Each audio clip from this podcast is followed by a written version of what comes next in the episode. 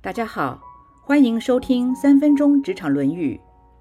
孔子说，为人处事，如果只是一昧的追求利益的话，那么就会因为分配的问题而产生怨恨。孔子在这提出了待人处事之道的核心问题，那就是君子之道一定是大于利益的。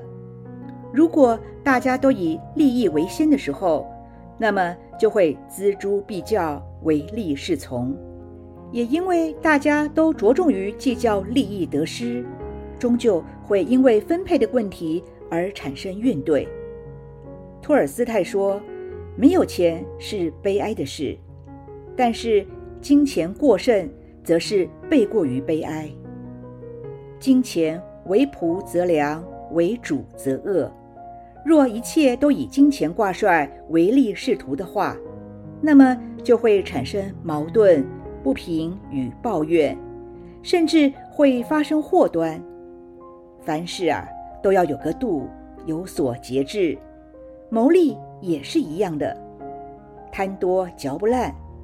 所以俗话才说：“财聚人散，财多身弱。”如果放任自己的心态争夺利益而不加以规范的话，不仅被剥削者会怀恨在心，得到利益的人也会因为分配问题而有所争执。俗话说：“共患难易，共享福难。”不少成功的事业合伙人就是因为利益分配的问题而拆伙分家。凡事斤斤计较。就有可能见树不见林。孔子说：“不要一昧的追求利益。”我们也可以衍生出在职场上的 KPI 上面，不要只注重盈亏的财务数字管理，应该还要有企业关怀的一面，像是员工满意度、客户满意度、人才培养以及 ESG 指标等等。如果在上者只为了追求营业数字的成长，那么在下者就只有努力加班，因此容易造成人力过劳。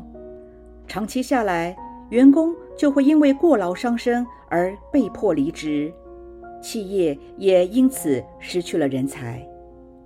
因为企业只注重盈亏，所以员工会为了达到目标而不择手段。杀鸡取卵、偷工减料，短期的数字目标或许达成了，但是长期下来的杀鸡取卵会让企业过度失血而衰败，会因为偷工减料让消费者受损，引发消费者抗议，企业最后不仅因小失大，甚至还会走上法庭诉讼。难怪西塞罗说：“想要急速致富的人。”将不免于不义。孔子不是说金钱利益不重要，只是提醒我们不要一昧的只专注在利益上，因为眼中若只有利益而没有道义，除了产生怨恨外，甚至会引发杀身之祸。马克吐温说：“巨大的财富具有充分的诱惑力。”足以稳稳当当地起上致命的作用，把那些道德基础并不牢固的人引入歧途。就像那些豪门后代因为分家产而发生手足相残的故事，或者因为股权利益而兄弟反目。其实又岂是只有豪门才有分家产的问题呢？追逐家产利益的事。发生在市井小民身上的悲剧也是层出不穷，所以如果大家都能够不唯利是图，多一点温良恭俭让的话，生活真的就会太平许多。现在问问自己，是否为了利益而不择手段？是否为了利益而亲友反目呢？以上原文出自《论语·里仁篇》，子曰。放于利而行，多怨。今天的分享就到这儿，祝福平安喜乐。